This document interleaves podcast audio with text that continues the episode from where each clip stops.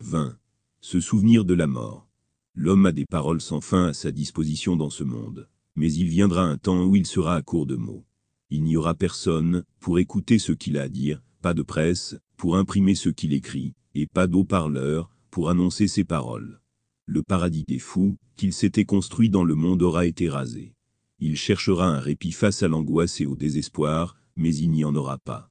Si seulement l'homme se souvenait de la mort, les choses qui le rendent cruel et injuste perdraient tout leur sens. Il se rendrait compte que ses actions le conduisent vers l'enfer. L'homme ne peut pas faire usage de la richesse qui lui est si chère, avant que la mort ne vienne, et le coûte de ses gains pour toujours. Si l'homme devait se souvenir de ce fait, il ne serait pas si obsédé par l'enrichissement de soi dans ce monde. Les gens complotent la destruction des autres, mais avant qu'ils ne puissent mener à bien leur complot, la mort s'interpose entre eux et leurs ennemis. Si l'on garde constamment ce fait à l'esprit, on ne cherchera jamais à nuire aux autres. L'un ne comploterait jamais la chute d'un autre. Personne n'est prêt à acheter une maison qui doit être démolie le lendemain. Personne n'habite une ville qui est sur le point d'être dévastée par un tremblement de terre. Pourtant, tout le monde commet l'erreur bien plus grave d'ignorer le tremblement de terre le plus violent qui nous frappe, et qui est la mort. 21. La négligence de l'homme. La vieillesse est une expérience complètement nouvelle pour une personne. La vie perd tout son sens. On voit qu'on est sur le point de plonger dans un monde inconnu. On aspire à une lueur d'espoir en ce moment décisif, mais la mort prend au dépourvu. Soudain, on est privé de toute sa liberté. On entre dans un monde où l'on est impuissant et désespéré. La mort nous hante tous.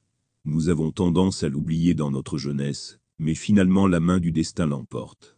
Lorsque notre vie sur Terre a suivi son cours, nous sommes emmenés dans un monde de ténèbres, un monde dans lequel nous serons désorientés et confus, parce que nous ne nous y étions pas préparés sur Terre.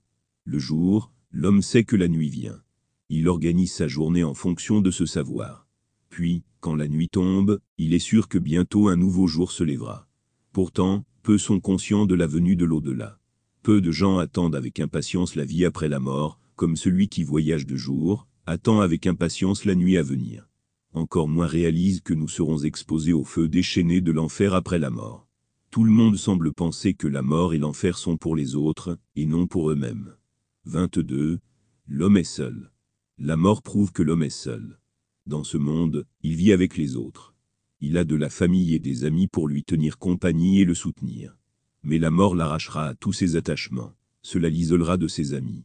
La mort prouve que, dans ce monde, l'homme est seul. Il n'a ni ami ni aide.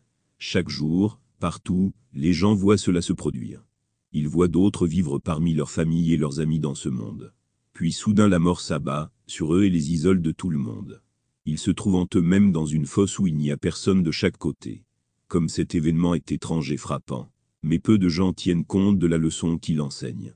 Dans ce monde, on a des amis pour aider à chaque étape de la vie, mais après la mort, on sera seul dans la tombe. Il faudra lutter contre les anges seuls. On viendra devant Dieu sans personne pour nous soutenir.